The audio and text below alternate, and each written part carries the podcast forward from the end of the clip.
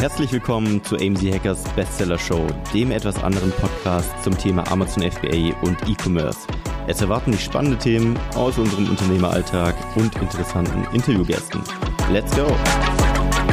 Willkommen zu einer neuen Folge der AMZ Hackers Bestseller Show. Heute haben wir wieder einen OG ausgepackt hier. Vincent am Start. Was, Was geht? geht ab? Danke für die Moin, Begrüßung Vincent. als OG. Wie geht's? Wie geht's? Bist du wieder fit? Du warst, glaube ich, krank, oder? Ja, ja, mich hat's mal wieder reingehauen. Ich weiß auch nicht warum. Äh, gerne, wenn ein Coach gerade zuhört, helfen. nee, aber irgendwie, ich, ich will es nicht auf Corona schieben, aber seit Corona mal öfter, ja. Ja, was hast du dann so? Ach, einfach Klassiker, so Halsschmerz, ein bisschen Fieber und dann ist auch wieder rum nach vier, fünf Tagen. Ja, okay, du musst. Aber kann es an deinen Reisezielen liegen vielleicht? Du warst ja erst in Thailand, glaube ich. Ja, oder? also irgendwie ist schon meistens, wenn man halt bei so ähm, viel unter Menschen ist, also finde ich, zumindest, dass da Zusammenhang ja. da ist, ja.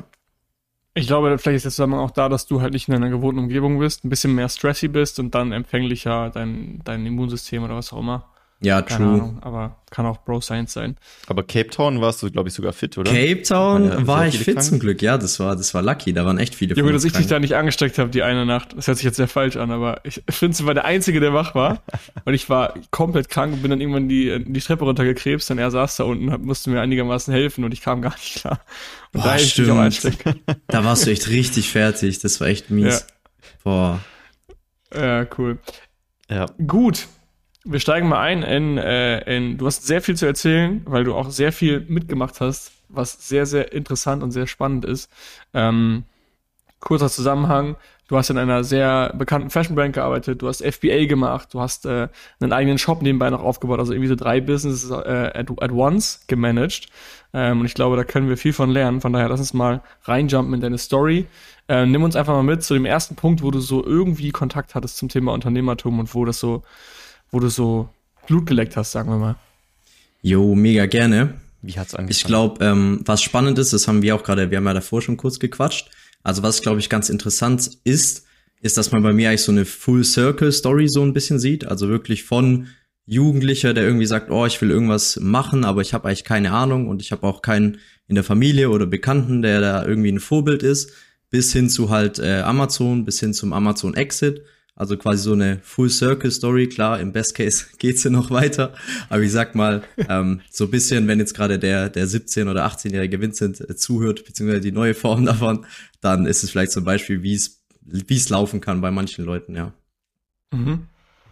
Und wann bist du da mit in Kontakt gekommen? Also wie kamst du drauf? Du hast bestimmt die Vier-Stunden-Woche gelesen.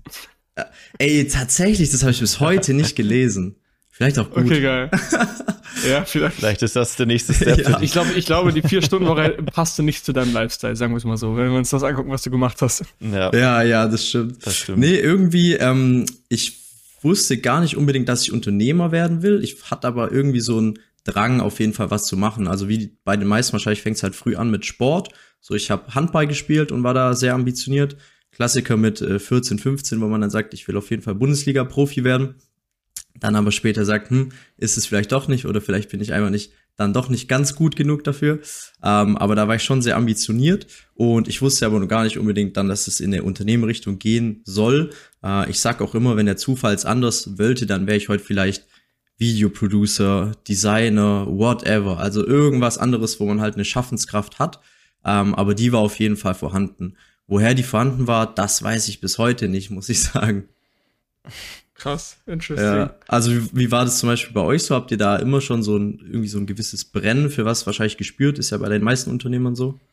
Boah, dieses, ja, dieses mit 16 auf einem Geburtstag gehangen und mit Leuten so, kennt ihr das so, wenn ihr in so einem versifften Keller gesessen habt, auf so einem alten Sofa und dann irgendwie so an die Wand starrt und ein bisschen ein paar Drinks trinkt und dann so haben wir so, habe ich so mit Kumpels überlegt, boah, was könnten wir machen? Lass mal eine App programmieren. Lass mal eine Bar aufmachen. Ja, irgendwie sowas. Eine Bar oder ein Restaurant oder was wir, woran wir gedacht haben, immer irgendeine App. Also da ja. kam so das ganze Thema iOS auf und iPhones und whatever. Äh, und dann haben wir mal gesagt, wir müssen was erfinden. Und wir haben Bock auf was Eigenes. Aber das, ja. das war dann immer nur so Rumspinnerei und das war nie so, okay, ich google jetzt mal, was ich wirklich machen kann, weil das kam dann irgendwann später, als ich dann unglücklich im Job war, wirklich. Ja, ja, ja. Ja, ich glaube auch so dieser grundlegende Gedanke, das war auch bei mir relativ lange eine Blockade, dieses man muss was erfinden oder was ganz Besonderes machen, anders kann man es nicht quasi. Also ich dachte irgendwie immer, wenn ich jetzt ein Produkt auf den Markt bringen will, dann muss ich halt irgendwie, ja, Maschinenbauingenieur sein oder irgendjemand, der das halt was Neues ingenieren kann, was noch nicht gibt, was die Welt halt braucht sozusagen. Das war so meine Denke ja. mit so 16, 17 Jahren. Ja, safe. So ganz kurzer kleiner Tipp. Die Early Bird Tickets für AMZ Hacking Live 2024 gehen online. Du kannst diese auf amchackinglive.de finden. Was ist AMZ Hacking Live? Das ist unser größtes Event von AMZ Hackers für alle offen. Das heißt nicht nur für Mitglieder, sondern für alle, die sich für das Thema Amazon interessieren. Wir planen mit 1000 bis 1500 Personen für dieses Event. Wir haben eine richtig krasse Location in Berlin am 27.01.2024 und das solltest du nicht verpassen. Wir haben richtig geile Speaker am Start. Wir haben eine Messe mit Ausstellern am Start. Wir haben Masterclasses, wo du was zu Amazon lernen kannst. Und wir haben natürlich auch wieder eine legendäre AMZ Hackers Afterparty. Schau es dir an, amzhackinglive.de. Die Early Bird Tickets sind jetzt verfügbar. Was war dein Einstieg? Also hast du dann online geschaut, was du machen kannst? Oder hast du mit Leuten gequatscht, was sie machen? Oder wie kamst du dann? Du bist ja schon in Richtung Online dann schon. Genau, also bei oder? mir hat es eigentlich angefangen mit Büchern dann. Äh, das erste Buch, das ich mir geholt habe, das kennt, glaube ich, kaum jemand, weil eigentlich ist auch gar kein Bestseller. Ich habe das einfach damals bei Amazon gesehen. Ähm, das hieß Denk dich reich. Sehr ah, geiler Titel. Ja, und dann dachte ich mir, ja, das, das klingt eigentlich vernünftig. Also, dass ich das reich, klingt nach mir. Dass ich reich denke, ist ja, das klingt ja nach einer geilen Sache. Aber ist das Think and Grow nee, Rich nee, ist, oder ist nicht ist das? das nee. Okay. Ähm, dich ja. reich. Ja, das, das, das klingt ja echt top. Also nur nachdenken und dann reich werden. Mega. und das Coole an dem Buch war aber zu der damaligen Situation, da waren schon so Action Steps und sowas drin. Also so mäßig setz dich jetzt hin und schreib dir deine Stärken auf, womit du Probleme lösen kannst oder solche Sachen. Ja, da mhm. war dann natürlich am Anfang nicht wirklich was, mit dem ich irgendwie hätte Geld machen können, auch äh, völlig verständlich. Wie, wie, wie willst du das haben? Äh, das war bei mir, ich habe da angefangen 2015 oder 2014, äh, mir solche Sachen reinzuziehen. Und dann war ich auch irgendwie hooked. Also dann dachte ich halt, oh, jetzt habe ich das Buch gelesen, jetzt bin ich schon so ein bisschen schlauer was kann noch passieren, wenn ich halt noch mehr Bücher lese. Und dann hat das irgendwie so angefangen. Und ich weiß noch auch, was mich richtig gecatcht hat bei Biografien, war auf jeden Fall damals äh, Total Recall von Arnold Schwarzenegger. Das hat mich sehr abgeholt ja, damals, gut. ja. Hast du es gelesen, Philipp? Ja. Ich nicht, nee, oder? Ich weiß Geil. nicht. Doch, ich habe es, glaube ich, gelesen, aber es hat mich, glaube ich, nicht so gecatcht in dem Moment. Ja, ist ja auch manchmal so, manchmal liest, also kommt ja auch immer auf den Zeitpunkt an, wo man ein Buch liest. Ja. Aber das hat mich wirklich sehr gecatcht damals. Und dann war es eigentlich, spätestens da war es dann um mich geschehen, auf jeden Fall, dass ich gesagt habe. Aber wahrscheinlich der Faktor, dass du, das Buch ist ja, also ich muss zugeben, ich habe es damals ge gekauft, weil ich auch so im Krafttraining, Bodybuilding-Thema war und ich dachte so geil, ja. ich mir rein.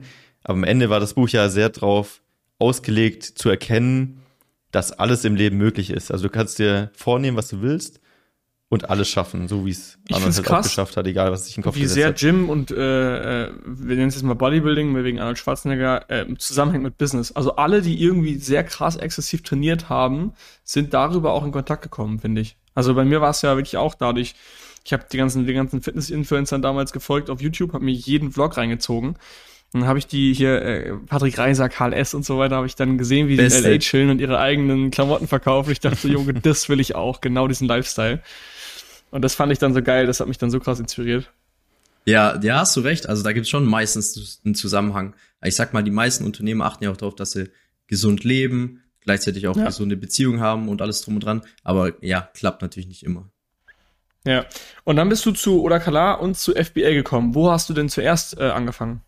Ja, genau, das ist schon ein kleiner Sprung, also wo ich noch gerade einhaken wollte. Ach so, ähm, wir sind noch weiter, weiter hinten, okay. Nee, alles gut, alles gut, wo ich gerade nur einhaken wollte, wo Marc gesagt hat, es geht ja eigentlich drum in dem Buch, dass man so alles erreichen kann quasi, was natürlich eine sehr platte Floskel ist, aber mir hat es damals tatsächlich sehr viel Kraft gegeben und auch die Augen geöffnet, weil für mich war immer so, wo ich so, ja, jung war, also 14, 15, was in die Richtung, habe ich mir halt immer Sachen vorgestellt, was man alles mal machen kann irgendwann und was man alles erleben kann quasi. Und dann, wenn du halt mal so 17, 18 bist, ist halt dann so langsam der Punkt gekommen, wo du die Sachen halt in die Realität bringen kannst. Also musst du jetzt auch nicht, kannst auch später machen, aber so zumindest du hast nicht mehr diese Fesseln von der Schule, sag ich mal, mhm. wo du halt jeden Tag hingehen musst. Und äh, da habe ich mir dann eben ganz viel Gedanken gemacht und da hatte ich auch sehr viel Respekt vor, weil ich mir dachte, hm, die ganzen Sachen, die ich mir überlegt habe, wie toll das alles wird, die muss ich ja jetzt wirklich umsetzen. Fuck. ja, und da war das eben ein sehr, sehr guter Push. Du hast den Druck gespürt, okay, jetzt ist es an der Zeit. Jetzt ich kann nicht mehr nur lesen. Durchziehen. Ja, genau, das Träumen war halt einfacher, als es dann wirklich zu machen. So. Ja, du hast ja auch gelesen, denk dich reich, oder wie es hieß. Also im Endeffekt hast du ja gedacht, du kannst nur denken. Richtig, genau. Naja, es lief dann jedenfalls so, ähm, da noch ein kurzer, kurze, Ab kurze Abzweigung. Und zwar habe ich schon früh auf Amazon verkauft, aber eben, ja, als Jugendlicher, da war ich noch, also hatte ich kein Gewerbe oder sowas. Und da habe ich einfach gebrauchte Artikel quasi geflippt über eBay Kleinanzeigen. Also habe ich quasi auf eBay was billig eingekauft und dann über Amazon quasi verkauft. Äh, natürlich alles ohne Gewerbe und Co., wie gesagt. Und da kam dann so 200, 250 Euro im Monat eigentlich zusammen, so an Profit. Und da habe ich mich schon ziemlich gut gefühlt. Und dann dachte ich mir so, hm, Amazon, das ist eine heftige Sache. Also da stellst du was online, das ist instant weg. Das war so mein, mein Mindset quasi, weil ich natürlich nichts davon wirklich aber verstanden habe. Ja, und dann äh, war quasi nach dem Abi der Punkt, wo ich gesagt habe, jetzt musst du auch wirklich dein ganzes Denken in die Tat umsetzen und habe dann eben mit meinem äh, Kollegen, mit dem Simon zusammen, Simon Burkhardt. Der war auch schon im der Podcast. Der war auch schon im Podcast, genau. Der hat auch schon. Also für alle, die sich jetzt wundern, das habe ich doch schon mal so ein bisschen irgendwo gehört, was ja. später kommt. Vielleicht durch die Folge von Simon. Ja, genau. Und dann haben wir uns zusammengetan, einfach weil wir da eine relativ ähnliche Denke hatten, schon sehr früh. Und haben halt gesagt, lass einfach mal ein Produkt machen und auf Amazon starten. Und da war halt das große Problem, dass wir wirklich null Vorwissen hatten. Also wir wussten nicht mal, wie man Keywords recherchiert. Wir wussten nicht mal, was Traffic ist. Wir wussten auch nicht, was eine Conversion Rate ist. Also wir wussten so literally eigentlich wirklich gar nichts. Aber trotzdem haben wir gesagt, wir machen's. Und das finde ich eigentlich bis heute gut, weil äh, lieber machst du mal den ersten Schritt, anstatt halt die ganze Roadmap auswendig zu kennen, weil das hält dann auch oft davon ab. Also vielleicht hätte ich es auch gar nicht gemacht, wenn ich gewusst hätte, was alles daran hängt. So. Genau. Dann haben wir da das erste Produkt gemacht und es ist halt gnadenlos gefehlt. Also das war wirklich Skandal, weil wir hatten ja wirklich gar kein Ranking. Es gab kein PPC. Die Bilder waren schwach. Also ihr habt euch auch nicht irgendwie eingelesen und YouTube-Videos geschaut, sondern hat einfach gesagt, wir machen halt, weil alles, was du vorher reingestellt hast, war ja weg. Deswegen dachtest du, wenn ich jetzt was, wenn ich jetzt mehr reinstelle, geht einfach nach wie vor alles weg. Ja, genau, das, das war die Denke. Wir haben dann schon, weil wir halt auch bisschen Eierflattern bekommen haben, während die Ware unterwegs war zu uns, haben wir die ersten äh, Lukas Manko YouTube-Videos angeguckt. Geil. Wo, wo dann aber ihr habt echt es geschafft, aus China ein Produkt zu holen, ohne Content reinzuziehen vorher. Also ihr habt einfach ja. wirklich Learning by Doing versucht aus, aus China, waren einfach so random ja. zu holen. Krass. Das muss man auch erstmal hinbekommen. Das war auch wirklich mindblowing. Ja. Weil wir haben den Chinesen ja im Endeffekt, also auch damals Classic über Alibaba halt, Hersteller gesucht, einfach ein Bild geschickt von dem Produkt, was wir machen wollten. Und so nach einer Woche haben wir halt ein Bild zurückbekommen, das so fertig ist. Und da ist wirklich mein, mein Kopf explodiert. Also, dass das möglich ist, hat halt komplett alle, alles gesprengt. Waren das diese Plüschkissen? Ja, genau, das waren war so Plüschkissen. Ja, ja. ja. Ja. Weil ich hatte ja davor die Denke, man muss irgendwie Physiker sein oder was weiß ich, um was erfinden zu können. Und mhm. da war halt verrückt, dass es einfach quasi von meinen Gedanken in die Realität gekommen ist. Das war ja, vor allem, krass lernen. du musst dich mal sketchen, du musstest keine technische Zeichnung machen, du hast einfach ein scheiß Bild geschickt und gesagt, mach mal, und hast ein Bild zurückbekommen. Du musst nicht mal die Sprache können eigentlich. Ja, ja, ja. Also das war wirklich mindblowing. Und dann auch nochmal, Marc, weil du gerade gesagt hast, wir hatten dann, haben es mit dem Import und so sogar hinbekommen. Ich weiß auch, das war richtig lustig, weil wir haben damals mit DHL dann per Seefracht eben importiert. Und dann war es so, dass eben der Agent uns die ganze Zeit gesagt hat, ja, ihr müsst erst die BL releasen, also die Bill of Lading, damit wir quasi das äh, zu euch bringen können. Und wir dachten dann, weil wir halt auch keine Ahnung hatten von den Payment Terms und so, wir dachten so, nee, die wollen uns jetzt abziehen. Die, die wollen, dass wir das jetzt zahlen, bevor die Ware bei uns ist. Das machen wir doch nicht. Wir sind doch nicht dumm. Und dann haben wir da halt so einen Monat lang rumgemacht, bis halt äh, am Ende uns mal beigebracht wurde, dass wir da von Anfang an zugestimmt hatten, dass es halt so gemacht wird. Ja. Geil, Alter. Krass. Aber richtige Macher. Einfach durchgezogen. Ganz kurze Unterbrechung, Freunde. Du weißt es wahrscheinlich schon, aber es gibt nur eine richtig wichtige Sache, die du brauchst, um ein erfolgreiches Amazon FBA-Business aufzubauen. Und das ist das Produkt. Logischerweise. Und wir sehen sehr, sehr viele Fehler in der Produktrecherche bei uns. Und oft wird einfach ein falsches Produkt ausgewählt, was nicht zum Kapital passt, was nicht profitabel ist, was so nicht funktionieren wird. Und dementsprechend haben wir zusammen mit dem Feedback der Community das Starterprogramm entwickelt. Das Starterprogramm ist unser Konzept, wo wir dich wirklich, wenn du möchtest, von der Gewerbeanmeldung bis hin zum Launch deines ersten Produktes begleiten. Das heißt, wir treffen gemeinsam wichtige Entscheidungen, schauen wirklich eins zu eins dir über die Schulter bei der Produktrecherche, schauen, dass dein Produkt Sinn macht, dass es profitabel ist, dass du an alles gedacht hast, du kannst alle deine Fragen klären und wir begleiten dich einfach durch wirklich langjährige, erfahrene Coaches bis hin zu deinem ersten Amazon FBA Produkt. Und wenn dich das interessiert, und du einen Platz im Starterprogramm haben möchtest, dann schau doch gerne mal auf amc-hackers.de vorbei. Da haben wir die Bewerbung aktuell offen für das Starterprogramm. Und wenn du gerade erst am Anfang stehst und noch dein Produkt suchst oder dir unsicher bist und ein bisschen Sicherheit brauchst von erfahrenen Coaches, dann helfen wir dir sehr, sehr gerne und dementsprechend einfach mal bewerben. Und ich hoffe, wir sehen uns dann im Starterprogramm. Und jetzt viel Spaß weiter beim Podcast. Aber mal gucken, was ja, passiert. Ja, das war auch wirklich so damals das einzige Geld, was wir eigentlich wirklich hatten. Also ich weiß noch, ich habe damals im Sommer so Sommerjobs durchgearbeitet. Da war ich zum Beispiel bei DHL, habe ich ausgetragen. Ähm, das äh, bereue ich euch bis heute nicht, weil war echt interessant, mal den Ablauf an, an dem Ende mhm. auch zu sehen, wie das funktioniert, auch wenn es sehr anstrengend war. Ähm, und dann haben wir halt beide echt unser komplettes Geld da rein versenkt. Also ich glaube, beide so 4000 Euro, das ist so knappe acht und dann irgendwie noch mit acht Krach auf zehn gekommen, noch mit äh, Markenanmeldungen und solchen Geschichten. Ja, und dann sind wir da gelauncht und es hat halt null funktioniert, also es hat komplett gecrashed. Und ich weiß auch noch genau, das habe ich glaube schon mal äh, bei euch erzählt bei der Neujahrsconvention, dass wir damals äh, war ich eben, da habe ich bei DHL gearbeitet und da wusste ich heute Abend launcht unser Produkt quasi, also heute Abend werde ich es online stellen, dann geht's los. Und dann habe ich morgens, wo ich diesen riesen, riesen Laster da, also nicht Laster, Transporter, eingeladen habe mit den ganzen Paketen, wo man so richtig Tetris spielen muss. Und da weiß ich noch, da habe ich mir genau gedacht, heute Abend ist das alles Geschichte. Also ab heute Abend ist das Produkt online und dann, und dann haben wir es einfach geschafft. ja, also so, so war dann die Denke und es hat halt null funktioniert, was halt dann schon erstmal fürs Ego auf jeden Fall wehgetan hat, ja. Also musstest du am nächsten Tag wieder den DHL-Laden voll, vollhauen. Richtig, sogar samstags. Krass. Okay, krass. Ja. Okay, also ich habe gemerkt, es kommen keine Sales rein und dann habt ihr gedacht, okay, vielleicht doch mal googeln. Genau, dann haben wir halt quasi die äh, probiert, so einen Notfallplan mäßig aufzustellen, wie wir das jetzt noch hinbekommen. Dann haben wir sogar, das ist auch richtig wild, haben wir auf Fiverr einen Amazon-Marketer auf Deutsch beauftragt, dass der uns doch bitte helfen soll.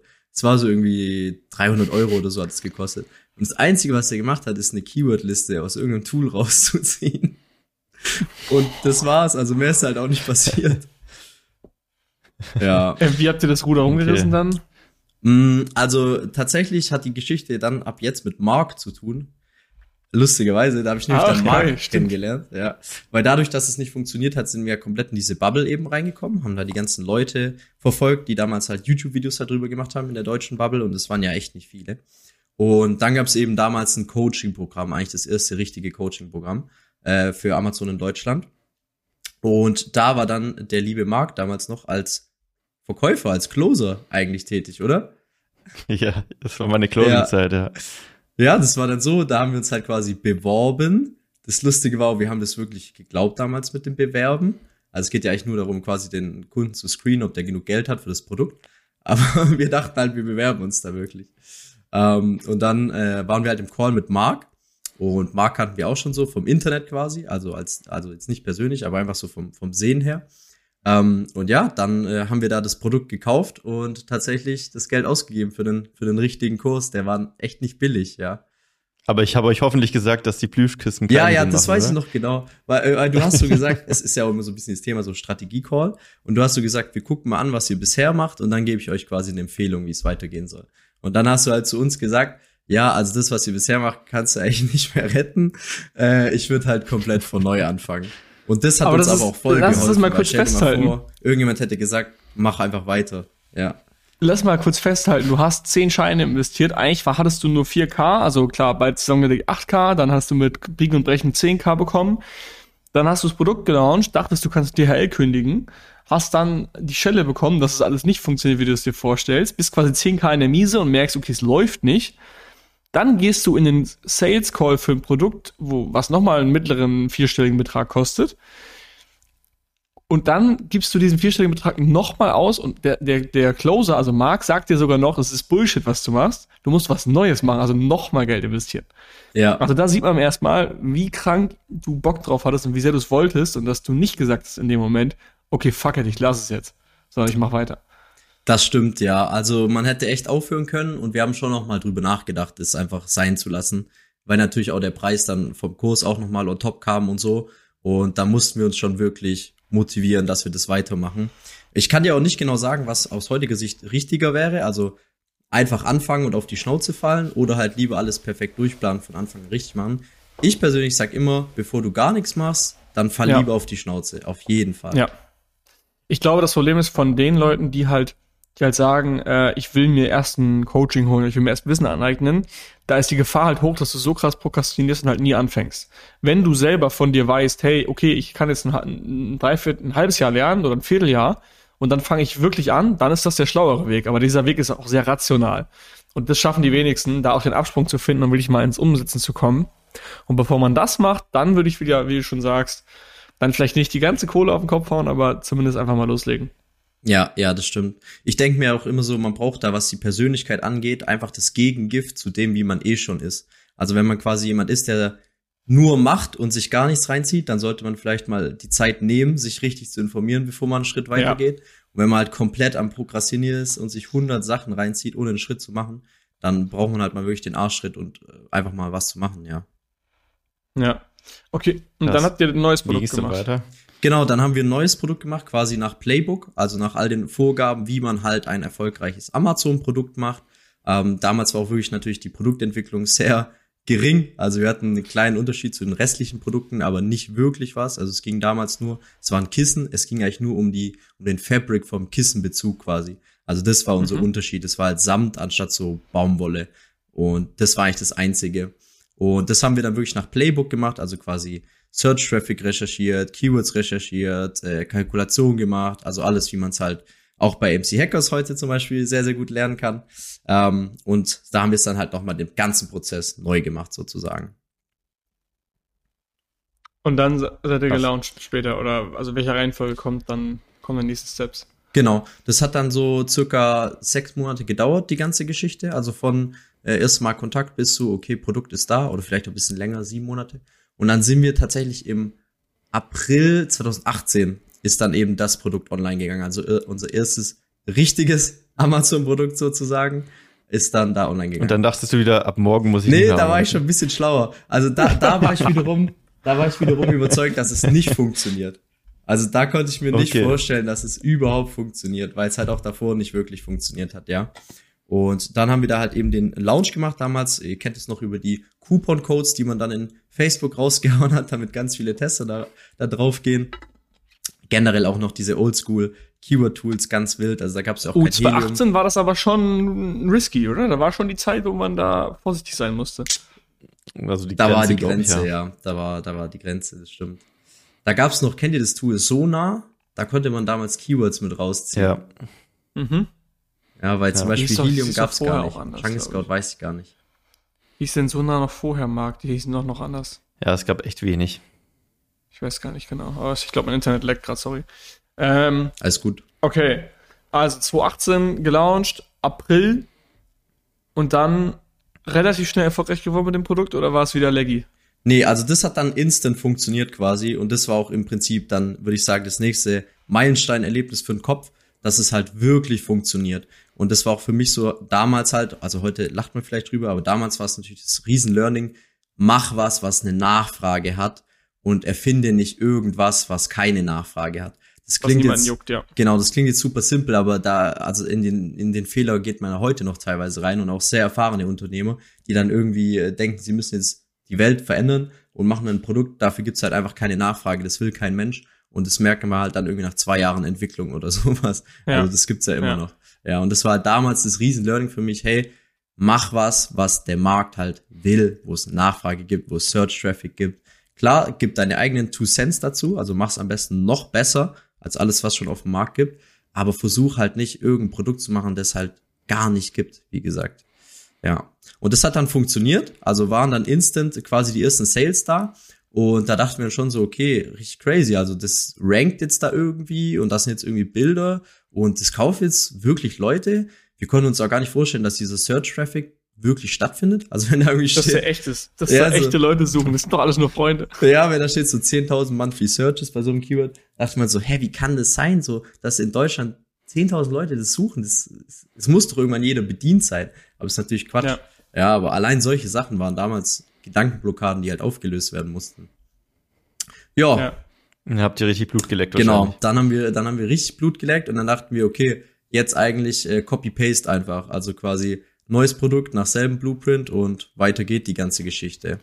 So haben wir es dann auch im Prinzip gemacht, aber wir waren natürlich trotzdem noch sehr am Anfang unserer Journey. Also was wir am Anfang einfach auch falsch gemacht haben, was ich heute sofort anders machen würde, ist Thema Fremdkapital. Habt ihr natürlich auch schon sehr oft behandelt, aber wir hatten halt einfach teilweise kein Geld für ein neues Produkt und dann war halt so unser Mindset, ja, dann warten wir halt, bis wir Geld haben für das Produkt. ja. Und dadurch seid ihr aber sicherer gewachsen. Also es ist ja auch nicht immer nur schlecht am Ende des Tages. Genau, dadurch sind wir erstmal sicherer gewachsen. Ich würde auch sagen, also eigentlich würde ich sagen, wenn dein erstes Produkt richtig gut läuft und du ein erfahrener, also nicht erfahrener, aber gebildeter Seller bist, kannst du direkt Fremdkapital aufnehmen. Wir haben es eigentlich erst nach dem vierten Produkt gemacht, dass wir uns getraut haben, da was aufzunehmen. Aber das war auch, wie gesagt, zu spät. Deswegen hat es auch alles ein bisschen länger gedauert. Okay. Okay, wie war dann so die Journey durch die Produkte? Also liefen dann alle Produkte danach gut oder habt ihr irgendwann dann auch wieder so einen Dämpfer bekommen? Wie, wie habt ihr euch dann so die Zukunft vorgestellt? Also was war euer Gameplan so für die nächsten ja. ein, zwei Jahre? Einfach Produkte raushauen und wachsen? Hattet ihr zu der Zeit noch Nebenjobs sozusagen? Oder wie war da so die, die ja, Zeit? Ja, das ist eigentlich auch äh, ganz lustig. Ähm, das wollte ich eigentlich eingangs erwähnen, habe ich aber vergessen, dass ich ja im Prinzip quasi einen Millionen-Exit, wenn man so will, äh, gemacht habe als Side-Hustle.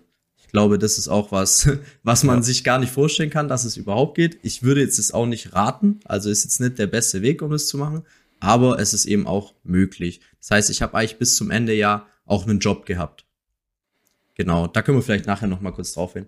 Also wir haben dann ähm, einfach so weitergemacht, quasi, wie, wie gehabt. Das hat dann mal gut, mal nicht so gut funktioniert. Und da haben wir auch gelernt, hey, egal wie gut du dein Produkt entwickelst und wie gut du die Analyse im Vorfeld machst, es bleibt schon am Ende ein Restrisiko über. Also da stehe ich auch bis heute auf jeden Fall dahinter. Es gibt niemand, ja. der 100% Trefferrate hat bei einem Produkt. Also du kannst es ja. vielleicht auf 70, 80% erhöhen, aber die letzten 20% sind einfach Zufall. Und da brauchst du Statistik. Also ich meine, auch da, die erfahrensten Seller kriegen es nicht hin, alle Produkte äh, 100% gut zu machen. Manche floppen. Die floppen nie so, dass du richtig Geld verbrennst. Vielleicht hast du Ladenhüter, aber die kriegst du dann über die, über die Dauer verkauft. Selbst wenn du einen Sale am Tag machst und irgendwie einigermaßen Break-Even, kriegst du die Kohle ja wieder. Du verbrennst nicht sofort Geld. Aber die Quote an erfolgreichen Produkten ist bei jedem und mittelgroß. Die Quote an richtig guten Produkten, die deinen richtigen Deckungsbeitrag reinholen, ist sehr gering sogar. Also ja. am Ende des Tages hattet ihr wahrscheinlich auch zwei, drei Produkte, die den meisten Umsatz gemacht haben, ne? Ja, bei uns war es tatsächlich ein bisschen breiter. Also es waren dann wirklich so, wir hatten am, am Ende hatten wir 18 Parents und es waren so mhm. fünf ungefähr, die halt den Großteil reingeholt haben. Also nicht, ah, nur so, nicht nur so zwei. Aber auch da war es teilweise dann mit Zufall. Also wir hatten schon bei Produkten natürlich das Gefühl, hey, das könnte richtig abgehen, weil halt äh, einfach die ganzen Metriken gepasst haben. Aber bei manchen war es dann trotzdem so, dass sie irgendwie doppelt so gut waren, wie wir uns jemals hätten vorstellen können. Und manche halt nur halb so gut, wie wir uns gewünscht hätten, natürlich. Ja, da geht's halt einfach darum, das so ein bisschen einzugrenzen. Und was du auch gesagt hast, Philipp, äh, ist auch ganz wichtig, was die Fallhöhe angeht, weil das fragen sich ja auch immer die Leute, was passiert, wenn das Geld dann alles weg ist. Da habe ich ja jetzt ja vorhin quasi schon einen Horror-Case dazu erzählt. Aber realistisch betrachtet, wenn du ein Produkt hast, das du halt nach Amazon Blueprint entwickelst, das eine Nachfrage hat, das kriegst du ja immer weg. Außer du hast irgendwie eine Patentverletzung oder ein mhm. ganz mhm. krasses Qualitätsproblem. Aber wenn das Produkt genau. eine Nachfrage hat, ja, dann bietest halt mehr PPC, dann machst halt nur noch Break-Even, machst äh, Preisdumping. Du kriegst es ja trotzdem weg. Also du kriegst schon so grob dein Geld zurück auf jeden Fall. Genau, also rechtliche ja. Risiken hast du immer. Und halt genau, du kaufst halt Schrott ein. Aber wenn du die richtigen äh, Inspections machst und genau weißt, wie du es prüfst, ist da eigentlich auch kein Risiko dabei. Ja, wir hatten zum Beispiel auch einmal ein Produkt, das ist, äh, wie du gesagt hast, da war einfach Schrottqualität leider, weil wir es nicht besser wussten. Und es hatte dann halt ganz schnell seine zweieinhalb Sterne auf Amazon. und selbst, und selbst das haben wir noch wegbekommen, quasi. Also da haben wir dann einfach PPC durchlaufen lassen, Preis gedammt, so dass ungefähr auf Break-Even ein bisschen Loss äh, läuft. Und es hat dann halt lang gedauert, also waren irgendwie drei, vier Monate. Dann war das aber auch weg. Also du kriegst es schon irgendwie weg, wenn du jetzt nicht ja. komplett reingelangt hast. Ja, krass. Und du hast die ganze Zeit das Business dann nach Feierabend gemacht, obwohl du einen Co-Founder hattest. Also du, und dein Co-Founder, also Simon, hat Vollzeit dran gearbeitet? Auch erst ab 2021. Also am Anfang hatten wir quasi beide einen Job. Ja, okay. Genau, wenn, wenn ich da noch mal kurz äh, drauf eingehen kann. Und zwar war das bei mir so, dass ich eben zur gleichen Zeit, also das war ähm, 2017, wo ich so unbedingt was starten wollte, wo wir dann eben auch diese Plüsch, äh, Plüschkissen da angefangen haben. Äh, da habe ich dann auch gedacht, hm, wie kann ich mein, also meine Chance erhöhen, dass was klappt? Ich mache einfach viele verschiedene Dinge quasi. Also das ist absolute Gegenteil von Fokus und dachte halt, so kann ich halt meine Chancen erhöhen. Und dann habe ich Praktika gemacht in der Zeit, zum Beispiel bei einem Online-Marketer in Düsseldorf, den kennt man heute äh, gar nicht mehr. Das war aber richtig wack. Wer ist das? Wer war das? Will ich nicht sagen. Okay, so, ist glaube ein bisschen gemein, weil ich, weil, ich, weil ich so krass wie der doch mal haben die so äh, Lead Magnets und Funnel Die haben im so Prinzip gemacht? haben die Dropshipping Coaching verkauft und da halt so der klassische Sales Funnel einfach, also quasi irgendwie ja, We okay, Webinar, okay. dann Leadliste, dann Setter, dann Closer. So quasi. Und ich wollte halt okay, unbedingt was mit äh, Online-Marketing zu tun haben, hatte aber gar keine Ahnung. Und dann bin ich da halt irgendwie in einem Closing-Prozess gelandet, so als, als Setter quasi dann, mit der Aussicht auf Closer. Ähm, und es war halt richtig wack, weil ich habe halt gemerkt, dass das Produkt, das sie verkaufen, richtig schlecht ist. Also dass da auch, dass es eigentlich teilweise gar nicht fertig ist und dass ah, teilweise Scam, Leute ja, okay. sich extrem beschweren darüber. Und die haben halt trotzdem denen irgendwie auch so Done-for-You-Lösungen verkauft für 15k oder 20k, wo ich halt einfach nur dachte, wo bin ich hier gelandet? Das gibt's ja gar nicht. Oh, krass. Ja, genau. Dann habe ich das zum Glück relativ schnell beendet. Äh, dann war ich mein Ziel, bei einem Amazon-Seller ein Praktikum zu machen. War auch da mal mit paar im Gespräch, hat sich dann aber irgendwie nicht ergeben. Und dann ist es so gekommen, dass ich bei der G-In GmbH ein Praktikum gemacht habe. Das ist quasi die Firma von Inscope 21 und Tim Gabel, den Influencern. Und äh, dann durfte ich da quasi als Praktikant anfangen. Das war dann ähm, im Januar 2018, also vor unserem ersten Produktlaunch. Und ja, das hat dann auch sehr viel Spaß gemacht und da habe ich auch sehr viel gelernt. Hab dann später auch eben voll da angefangen und wir kennen vielleicht die Marke Ola Kala, ist jetzt heutzutage eine der eigentlich größten deutschen Streetwear-Brands. Und dann durfte ich das eben komplett in die Hand nehmen. Und das hat halt auch sehr, sehr gut funktioniert. Und dann habe ich es halt immer nicht gesehen, mein Amazon-Thema Vollzeit zu machen. Und so ist bisschen dieser Split da gewachsen über die Zeit hinweg. Also das heißt.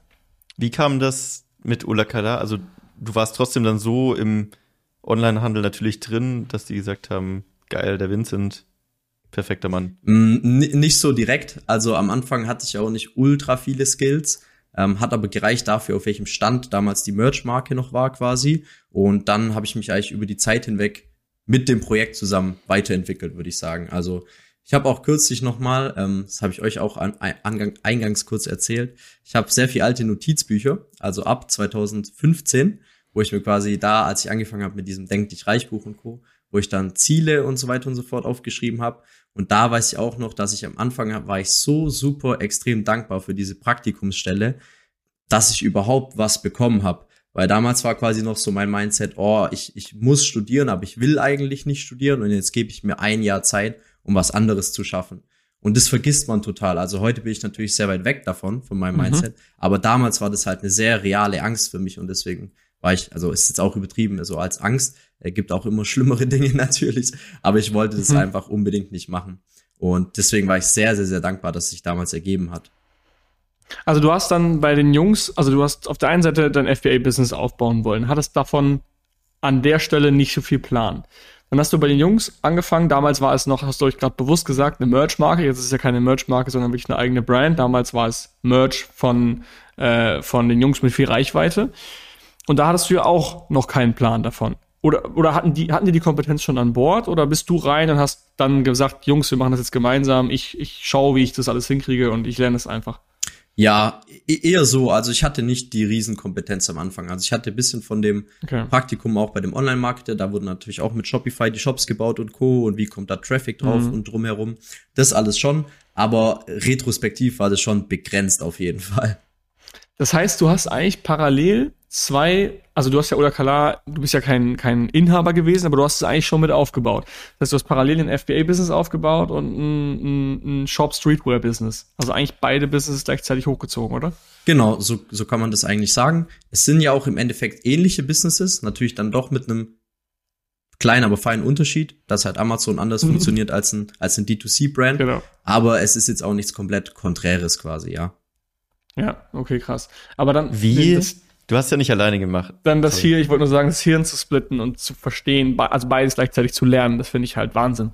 Mega. Ja, das stimmt. Ja, das sind ja schon zwei Welten. Ja, das ist einfach, wie gesagt, so wie gewachsen. Wie kam es dann eigentlich, Sorry. dass du Simon kennengelernt hast? Also, wo habt ihr euch kennengelernt? Ihr habt, oder wann habt ihr entschieden, das zusammenzumachen? Wie kam äh, das?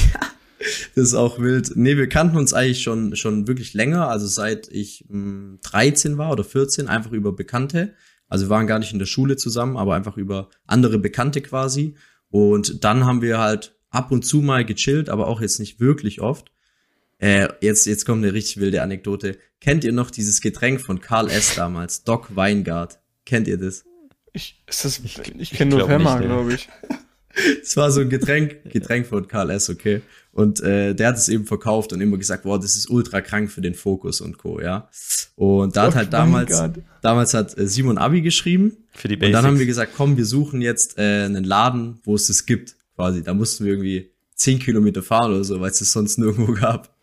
Na, dann sind wir halt da hingefahren, haben uns das halt geholt, so für mehr Fokus, für Abi-Prüfungen und so. Und dann haben wir halt so gesagt, ja, ähm, haben wir uns irgendwie gen generell so über das Leben unterhalten und so gesagt, ja, man könnte ja den Fokus auch so nutzen quasi für, um was Geschäftliches zu machen, so in die Richtung. Und den Fokus aus dem, aus dem, aus dem Drink. Aus dem Drink, genau, aus dem Drink, aus ja. So, dass es eigentlich in dieselbe Richtung geht quasi. Und dann haben wir eigentlich in dem Moment so gesagt, ja, dann lass doch mal was machen. Einfach so lose, ohne quasi eine Idee zu haben. Aber das war eigentlich so der Starting Point, wo wir dann gesagt haben, jetzt denken wir mal wirklich nach, was kann man denn eigentlich machen? Ja, so ist es gekommen. Mhm. Glaubst du, dass Simon dir da oder ihr zwei als Geschäftspartner sozusagen dir das auch die, die Kraft und den Mut gegeben hat, das dann weiter durchzuziehen? Oder hättest du alleine mehr Angst gehabt, dann auch wieder die nächsten Schritte zu machen, noch mehr Geld zu investieren, etc.? Also habt ihr euch da auch dann gegenseitig so gepusht? Oder ja. War die beide so hau drauf, dass ihr das durchgezogen mm, hättet? Ich glaube nicht. Also vielleicht heute schon, aber damals auf jeden Fall nicht. Also das war schon extrem wichtig, dann einen Partner zu haben. Auch natürlich aus dem Grund, weil ich ja eh schon gedanklich gesplittet war und ich hätte mich dann, glaube ich, niemals getraut, wenn ich das eh nicht mit 100% Fokus mache, dann irgendwie zu sagen, da nehme ich jetzt noch Fremdkapital auf. Aber ich wusste halt genau, dass Simon Bereiche im Griff hat, die ich halt nicht machen muss, die ich halt nicht im Griff habe. Und deswegen konnte man sich da aufeinander, also gegenseitig aufeinander auf jeden Fall verlassen. Also ich würde sagen, das hätte niemals sogar funktioniert, ganz alleine. Hast du denn, wie sah denn dein Alltag aus, als du beide Brands, wir, wir haben ja noch die dritte Brand, kommt die jetzt schon ins Spiel? Äh, oder kommt, also ist es jetzt schon oder kommt es noch? Ja, die kann man, kann man da eigentlich mit erwähnen. Und zwar war das äh, so eine Geschichte. Ach, ich will jetzt auch nicht unfassbar, unfassbar weit ausholen, aber. Doch, das ist ja, das, das ist ja der Wahnsinn eigentlich, dass du so viel auf einmal gemacht hast. ähm, genau, meine, meine Mom, die hat seit äh, 2015 so einen Teeversand und das war eigentlich komplett oldschool. Also da haben die Leute quasi per E-Mail damals bestellt, vor allem auch weil die Zielgruppe deutlich älter ist, also 40 bis 65. Und dann habe ich halt in der gleichen Zeit, wo das eigentlich alles angefangen hat, habe ich halt gesagt, boah, ich bin jetzt übel der Shopify-Profi, äh, in Anführungsstrichen. Ich mache jetzt einen Online-Shop und wir machen das richtig gut, ja. Und äh, am Anfang war es dann auch mehr schlecht als recht, aber hat im Endeffekt funktioniert. Und so konnte ich dann auch noch quasi den Online-Shop von meiner Mom auf ein sehr, sehr cooles Level bringen über die Zeit hinweg. Also ist jetzt auch. Sag mal, äh, was macht er gerade? Kannst du das sagen, wie viel Umsatz der macht? Ja, Six Figure schon im Monat, aber jetzt nicht geisteskrank. Geil. Ja, so kam das dann noch zustande und das war wirklich auch, äh, ja, bisschen out of nowhere. Aber da dachte ich dann auch so, hey, cool, irgendwie muss ja da was dran sein an der Online-Geschichte, wenn alles jetzt gerade so funktioniert. Ja. ja. Wie sah denn dein Alltag aus? Also, du bist morgens zur Arbeit gegangen, ins Office. Welchen Browser hast du geöffnet? Die Brand von deiner Mom oder Kala oder dein FBA-Business? Und woher wusstest du, welchen, welchen du jetzt öffnen sollst? Welche Registerkarte im Kopf musst du jetzt ziehen? Sehr, sehr gute Frage. Also morgens habe ich schon erstmal kurz immer bei Amazon reingeguckt, weil man will ja einfach seinen Seelenfrieden haben, dass da alles läuft, dass ja, alle Produkte, dass die Produkte online, sind. online sind. Du ein bisschen Dopamin äh, genau, abholen. Dopamin abholen, kurz von den Umsätzen von gestern noch. Und auch natürlich den Supplier-Kontakten antworten, weil die gehen ja dann auch ins Bett, so um die Mittagszeit. Ja. Und das war eigentlich immer der allererste Schritt. Und wenn das erledigt war, dann ging es quasi an Ola Kala ran. Okay.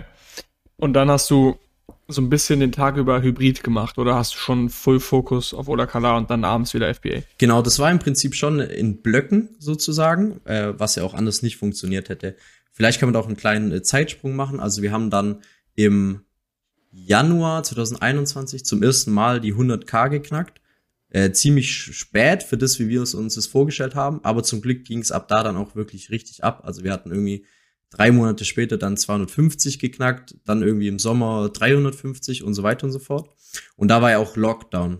Kannst du sagen, was da der Hebel ähm, war? Ja, gerne. Also eigentlich mehrere Dinge. Grundsätzlich bin ich der Meinung, dass es einfach Delayed Gratification gibt. Also, dass man halt ganz oft sehr, sehr viele reinsteckt in ein Projekt und halt nichts zurückbekommt. Und da ist halt immer so die Frage dann, hm, bin ich auf dem richtigen Weg? Und viele Leute brechen ja dann auch ab, weil sie sagen, es kommt irgendwie hm. nichts zurück. Und das, das kann ja auch, Gym zu gehen. Genau, da gehört ja auch wirklich äh, Fingerspitzengefühl dazu. Weil wie du sagst, wenn wir jetzt mal bei dem Gym-Beispiel bleiben, angenommen, ich trainiere halt komplett falsch, aber ich trainiere trotzdem die ganze Zeit, kann es halt vielleicht auch mal Sinn machen, den Plan einfach zu ändern und anders zu trainieren. Kann aber auch sein, du trainierst eigentlich richtig. Gut, beim Training ist jetzt linearer als beim Business, würde ich mal behaupten. Ähm, aber du siehst einfach vielleicht nur nicht unter deinem Fett die Ergebnisse sozusagen. Und äh, beim Business ist halt genauso. Und da war eine Zeit, da haben wir halt ganz viel reingesteckt, also ganz viel Produktentwicklung gemacht, ganz viel Bilder überarbeitet, PPC nochmal äh, neu aufgesetzt, ein Coaching dafür gemacht und so weiter und so fort. Und es hat sich halt irgendwie nichts geändert. Und dann kam es relativ schlagartig. Dann haben, haben sich wirklich, kamen die neuen Produkte raus, äh, die haben dann ultra performt. Gleichzeitig war ja da noch Corona-Lockdown, dementsprechend haben die alten Produkte deutlich besser performt. PPC war viel besser und so gab es dann irgendwie da den Mega-Jump, der sich halt schon so angestaut hatte, aber einfach noch nicht da war quasi. Kannst du vergleichen, was mehr Arbeit ist, 250k im Shop oder 250k auf Amazon? Ich würde sagen 250k im Shop, auf jeden Fall.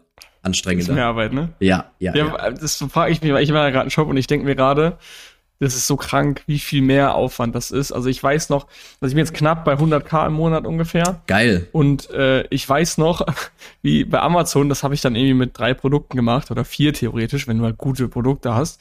Ähm, wie viel weniger der Aufwand das ist, weil du eigentlich nur nachbestellen musst, wenn alles läuft, wenn du halt keine Scheiße baust. Und du arbeitest bei Amazon eigentlich nur daran, wieder was draufzuladen. Dafür lädst du halt äh, linearer drauf, aber du lädst eigentlich nur mal nur drauf. Und im Shop einfach das Business am Laufen zu halten, ist schon viel mehr Maintenance notwendig, finde ich. 100 Prozent. Also man spricht ja auch gerne mal so eben von den Passiveinnahmen dann, was natürlich ein völliger mhm. Quatsch ist. Aber ein Stück weit, wenn jetzt dein FBA-Produkt richtig gut läuft und du die ganzen Systeme und Prozesse im Griff hast, ist es auch jetzt das alte Produkt quasi nicht mehr so viel Arbeit. Das stimmt natürlich schon. Ja. Ja. Ja, weil du musst überlegen, du hast halt dein FBA-Business neben dem Shop-Business mit aufgebaut. Und das ist eigentlich das, was dich jetzt auf gut Deutsch wirklich zum Millionär gemacht hat, das was du neben deinem, also was ein Side-Hustle war. Ja. Das ist schon richtig absurd eigentlich. D das ist das wirklich absurd. erzählen. Ja, ja. das habe ich auch erst kürzlich realisiert. Das ist schon, wenn man das so sagt, ist wirklich verrückt. Das ist komplett krass. Ja, okay. da, da ist mir auch noch eingefallen, äh, Marc, weil du gesagt hast, weil wir es jetzt gerade davon hatten, so Delayed Gratification und Co. Ähm, ich habe das auch auf mich persönlich extrem, also auf mich persönlich bezogen extrem gemerkt. Und zwar damals, wo ich so angefangen habe, diese Notizen und Co. in mein Buch zu schreiben, habe ich natürlich mir auch Ziele gesetzt. Und da hieß es dann, setz dir zehn Jahresziele und sowas, ja. Und dann habe mhm. ich gesagt halt, hm, in dem und dem Jahr will ich finanziell frei sein, quasi so, und habe da so eine Summe dahinter geschrieben. Und ich muss wirklich sagen, als ich mir das alles nochmal durchgelesen habe, so die ersten sechs bis sieben Jahre, also mehr als die Hälfte der Zeit, war ich sehr weit davon entfernt. Also sehr weit davon mhm. entfernt, das zu erreichen. Da war ich wirklich teilweise so, da habe ich auch manchmal dran gedacht, dass ich mir das aufgeschrieben habe und dachte mir so, Junge, jetzt sind schon so sechs Jahre rum und du hast nicht mal so den Plan, wie das klappen sollte, weil ich konnte es mir wirklich nicht vorstellen, wie das klappen soll. Und da muss ich auch wieder sagen, es gibt einfach Exponentialität und wenn man lang genug ja. halt dann an der richtigen Sache dran bleibt, kommt halt das Ergebnis oft schlagartig wirklich. Dann knallt es halt richtig auf einmal. Genau, so dass es dann auch lustigerweise okay. in dem Zeitrahmen sogar schneller geklappt hat. Wo ich mir aber nach sechs, sieben Jahren gedacht habe, ich wüsste überhaupt nicht, wie das überhaupt klappen soll. Ja. Das ist schon verrückt. Geil. Okay, das heißt, wir müssen jetzt mal, weil wir haben noch was vor uns. Ja, sorry. Du hast dann drei Businesses auf einmal gemacht und dann kam der Amazon Exit. Beschreib mal ganz kurz den Exit und dann gehen wir nochmal auf die Zeit, die danach auch noch kommt, ein. Ja, sehr, sehr gerne. Das äh, klingt nach einem Plan. Genau, wir waren dann so auf einem Level von so 600k im Monat quasi bei unserer Amazon-Brand mit eben 18 Parent ASINs und auch noch paar neue, 600. paar neue in der, in der Pipeline. Also es hat dann echt richtig Spaß gemacht und wie gesagt, die Sprünge waren einfach Wahnsinn. Also es war Anfang 2021, wie gesagt, zum ersten Mal 100k geknackt und dann Mitte 2022 zum ersten Mal 600. Also das war schon ein, ein krasser Sprung. Crazy. Ja. Und am Anfang hat es also so lange gedauert. Ich weiß nicht, wie viel Umsatz Ola Kala macht, gar keine Ahnung, aber wahrscheinlich sind die gleich groß gewesen fast, oder nicht? Da kann ich jetzt nichts dazu sagen. Da darfst du nichts zu sagen. Aber schon, okay, absurd. Was du, also im Endeffekt, wenn man die beiden Umsätze zusammenrechnet, it's an Imperium. Quasi, ja, genau. Und dann war eben, äh, aber wie man sich vorstellen kann, weil ja der jüngere Vincent sich damals dachte, ich mache einfach mehrere Projekte, dass dann halt irgendwann alles viel zu viel wurde. Also mhm. es ist halt alles gut gewachsen, wofür man ja auch extrem dankbar sein darf. Aber es hat halt auch das Pensum extrem gesprengt irgendwann. Also weil du vorhin gesagt ja. hast, wir, da waren wir eigentlich auch ein bisschen stehen geblieben wegen dem Tagesablauf. Der Tagesablauf ja. war halt dann wirklich so, ich habe ungefähr um nicht so früh angefangen, aber so neun Uhr für Ola Kala angefangen. Das ging dann bis so 19 Uhr, dann mit Essen und äh, Fahrt und so weiter und so fort. Äh, bisschen Zeit eben Gym. rumgegangen manchmal auch Gym. Zu der Zeit war viel Corona, da waren die Gyms dann zu. Deswegen ah, wurde es auch teilweise komplett geskippt. Und dann ging es eigentlich um 21 Uhr immer weiter, spätestens mit äh, Flipline. Bis eigentlich 1 Uhr war immer der Marker. Also nochmal so vier, vier bis fünf Stunden. Boah, Alter, was für ja. ein Tag. Und das hast du komplett durchgezogen? Also wie oft hast du am Wochenende Also gearbeitet? am Wochenende war meistens 10 bis 20 Uhr, außer halt irgendwas Spezielles ist dazwischen gekommen dann nicht. Boah. Und Sonntag war eigentlich äh, offen, quasi. Also Sonntag war offen. Aber auch da gab es dann ab und zu mal Halbtagsaktionen und sowas. Also es war wirklich Montag Hattest bis Freitag. Hast du das Gefühl, full. du brennst aus irgendwann? Ja. Also wie intensiv war das am ja, Ende? Ja, also äh, zwiegespaltenes Gefühl gehabt. Und zwar zum einen fand ich das schon auch immer ein bisschen geil, ehrlich gesagt weil ich halt wusste, so man verfolgt sein Ziel. Also ich bin dann schon manchmal. Es geht ja auch alles nach oben. Ja. Sorry, dass ich unterbreche, aber ja, du hast gut. ja diesen Vibe im Office, du hast eine geile Laune, dann, dann schreibt Simon dir, Junge, guck dir die Umsätze an, du brichst einen Rekord nach dem nächsten, du machst die Produkte. Das ist ja, klar, die Arbeit hört sich immer, in dem Moment hört sich das jetzt viel an, aber wenn du die ganze Zeit positive Erfahrungen machst, auch klar kriegst du mal auf die Fresse, du stehst halt wieder auf und legst noch einen drauf, natürlich hypt dich das und natürlich mal ist das auch geil. Es ist halt nur kein Dauerzustand für 15 Jahre, weil dann gehst du halt irgendwann gesundheitlich da, da an deine Grenzen, glaube ich. Ja, voll. Also wie du sagst, ich glaube da die, die Zeit macht einfach das Gift dann. Und auch so zum Thema Work-Life-Balance, da bin ich auch ein bisschen aktuell der Meinung, dass es halt einfach auch Work-Life-Phasen gibt. Also nicht nur innerhalb von eines Tages, ja. sondern auch wirklich, es gibt halt sehr viel Work-Monate und dann gibt's aber auch wieder Live-Monate und Jahre sozusagen. Also es kann auch in einem größeren Scale eine Work-Life-Balance geben. Und da war es halt wirklich nur Work, Work, Work, in der Hoffnung, dass halt irgendwann das Live wiederkommt. Das war so die Bett, ja. Und weil du gefragt hast, ob ich, ob ich mich da dann schlecht gefühlt habe, also es war schon wirklich oft so, dass ich dann auch nachts irgendwie, wenn ich da um ein Uhr rausgelaufen bin und es ist eh dann nachts so eine besondere Atmosphäre irgendwie, dann dachte ich mir schon so, mhm. Mann, ist schon, ist schon geil. Also ich mache gerade genau das, was ich irgendwie vor paar Jahren unbedingt machen wollte. Ja. Krass. Richtiger Hustler-Lifestyle. Ja, das war die eine Seite. Also die andere Seite war natürlich dann schon, dass es einfach zu viel Pensum ist, dass man das nicht end endlos durchrocken kann, ja. Aber irgendwie war es ja auch das, was man wollte. Genau. Ja. Aber du hattest ja so einen Fixstern praktisch. Das war vielleicht auch dieser Exit für dich irgendwann, wo du gesagt hast, lass mal darauf hinarbeiten, lass richtig ballern und dann den Ausstieg machen. Oder wann kam diese Exit überhaupt im Kopf bei dir? Ja, tatsächlich die Idee so mit Exit und so hatten wir schon relativ früh. Ähm, da war damals noch Janosch, Janosch Fonger war einer der ersten, den ich kannte, der sein Business verkauft hatte damals. Das war noch vor der ganzen Aggregator-Zeit. Und das war halt so ein Eye-Opener, wo ich dachte, krass, dass es das überhaupt geht. Also Wahnsinn, da wollen wir auch hin. Und deswegen haben wir da relativ früh eben drauf hingearbeitet, aber wir hatten natürlich gar keine Vorstellung, was noch für Ausmaße annehmen wird. Weil es war ja dann eben in der Aggregator-Bubble auf einmal ganz andere Zahlen im Raum, als es quasi anfangs mal gedacht war. Und eigentlich wirklich ab Mitte 2021 haben wir uns schon ernsthaft damit auseinandergesetzt. So, also es hat dann noch anderthalb Jahre ungefähr gedauert, bis wirklich die Unterschrift drunter war. Krass. Also es ist auch eine harte Zeit, ne, wenn man so lange dann aufgeschoben wird und du musst, du denkst immer, du kannst jetzt mit einer Unterschrift viel Geld verdienen, aber du weißt die ganze Zeit nicht, wie sicher das ist. Ja, ja, voll. Das habe ich mir auch noch gedacht, äh, so beim Exit-Prozess. Also man könnte da jetzt natürlich genau auf die Details eingehen, wie das ablief und so, aber wie gesagt, das kann man sich auch in einem anderen Podcast reinziehen. Was für manche, glaube ich, ganz interessant ist, ist da, was so im Kopf bei einem abgeht. Weil es ist wirklich ja. in, in gewisser Form auf jeden Fall ein Psychoterror weil es war halt wirklich so für uns, okay, entweder man hat jetzt quasi das große Lotto-Ticket oder halt gar nichts. Also quasi das Business mhm. hast du natürlich immer noch, aber das ist ja extrem lebensverändert. Vor allem, wenn man zum ersten Mal wirklich Geld verdient eben. Und die ganze Zeit in dieser Schwebe zu stehen, klappt es jetzt, klappt es jetzt nicht, dann kommen irgendwie positive Sachen, dann kommen irgendwie negative Sachen. Also das war schon wirklich für die, für die Psyche sehr spannend auf jeden Fall. Du weißt quasi, du hast den Lotto gewonnen du hast nur den Lottoschein verloren und du suchst ihn gerade. Ja. So. Ja, voll, voll. Also wirklich an jeder Stelle beim Exit war das so. Zum Beispiel, wo wir live gegangen sind mit unserem Deal. Wir waren ja mit einem Broker, ähm, haben wir gearbeitet. Da hatten wir dann die Angst, es wird keiner ein Angebot geben, quasi. Also es wird einfach keiner ein Angebot abgeben. Dann waren die da, dann waren wir schon mega glücklich.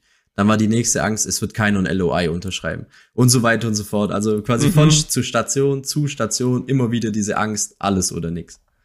Dann hast du gesigned und dann denkst du, das Geld wird nicht überwiesen. ja, das zum Glück wurde am gleichen Tag noch gemacht.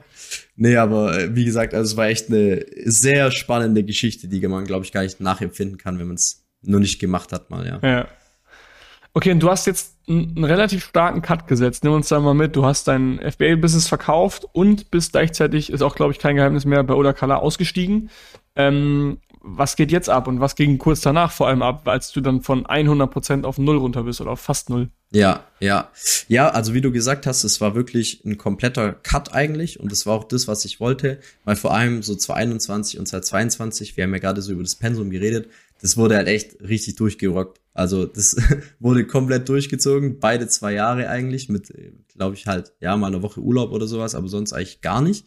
Und dann war halt am Ende von der Zeit klar, hey, ähm, Letztes Jahr bin ich dann 25 quasi im November geworden, kurz vor dem äh, von der Unterschrift. Und dann war quasi für mich klar, hey, wenn das jetzt klappt, dann muss ich mich komplett neu sortieren oder dann will ich mich komplett neu sortieren, weil da einfach so mhm. ein kompletter Zeitraum abgeschlossen wird, den ich seit ich irgendwie ja 18 hatte dann äh, gemacht habe oder im Kopf hatte und ich da eigentlich komplett mit abschließen will, weil halt einfach ja ausgebrannt kann man schon sagen. Also ich war jetzt nie irgendwie diagnostiziert ausgebrannt und es gibt auch mit Sicherheit da schlimmere Dinge, die, die man erfahren kann. Aber es war einfach too much. Ich wollte das alles nicht mehr.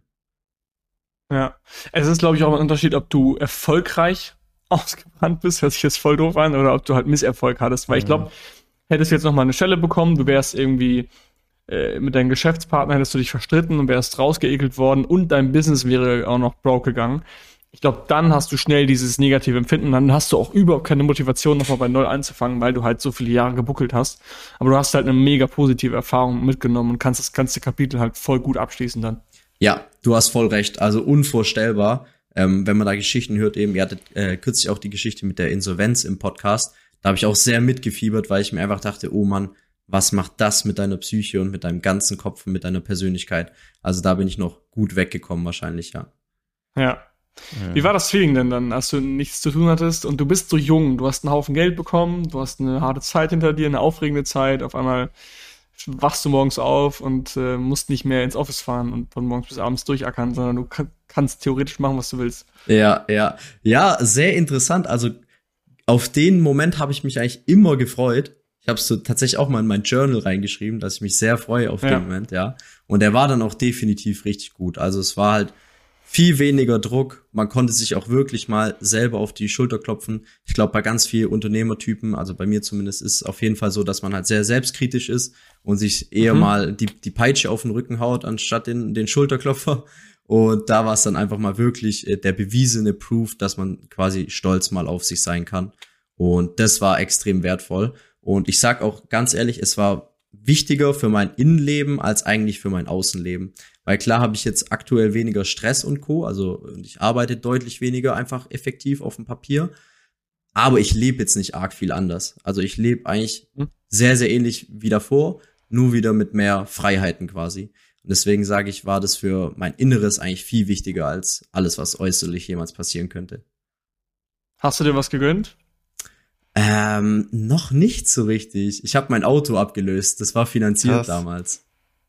Ah, okay, gut. Aber das ist ja auch wieder sehr rational. Also du hast dann noch nicht zugeschlagen bei irgendwas. Ja, nee, irgendwie nicht. Ähm, da habe ich auch mit Simon geredet, weil der hat auch immer zu mir gesagt, Junge, jetzt gönn dir mal, das ist nicht gesund und so. Hat er, hat er auch recht, auf jeden Fall. Also irgendwas sollte ich mich schon noch belohnen. Einfach damit es auch in die physische Welt so reinkommt, quasi. Ja, yeah, safe. ja. Aber wie war das zum Beispiel, Philipp, du hattest ja eine ähnliche Journey hinter dir jetzt. Und was ja. ich mich kürzlich so gefragt habe, es geht ja jetzt so ein bisschen drum, was macht man dann danach? Wie geht das Leben weiter? Man will ja jetzt nicht auf der faulen Haut hocken. Also vielleicht manche mhm. schon, aber ich glaube, die meisten auch nicht. Und mein Gedanke war kürzlich so, okay, man sollte sich was suchen, wo die Journey eigentlich das Ziel ist. Weil ehrlich gesagt, in dieser Endphase vom Amazon-Business, da war für mich einfach das Ziel das Ziel. Also ich habe halt gesagt, ja. der Exit ist das Ziel und dahin muss ich mich leiden. Und jetzt versuche ich eigentlich was zu finden, wo ich sage, die Journey ist das Ziel. Und natürlich hat man auch Ziele, aber der Prozess macht Spaß. Wie ist es bei dir? ich glaube, du wirst nie etwas finden, wo du nur auf der Journey Bock hast. Nee, das ist Also Thema Halbmarathon. Wir, wir, wir, wir pushen dich jetzt hier einen Halbmarathon mitzulaufen. Du wirst nie im Training sagen, boah, ist das gerade geil. Du wirst nie sagen, äh, äh, während des Halbmarathons, während du ihn läufst, boah, ist das gerade geil. Vielleicht, also die ersten zehn Kilometer, ich bin ja einmal mitgelaufen, die ersten zehn waren wirklich geil. Das hat richtig Spaß gemacht. Aber die nächsten zehn, das war pures Leiden. Das war wirklich, also, weil du läufst richtig auf Tempo. Ähm, aber am Ende dann durchs Ziel zu laufen, war einfach das geilste Gefühl ever und danach dieses Feeling, das geschafft zu haben. Aber auch dann, das ist halt so ein bisschen das, was dann auch am Ende unzufrieden macht. Du meldest dich direkt für den nächsten an.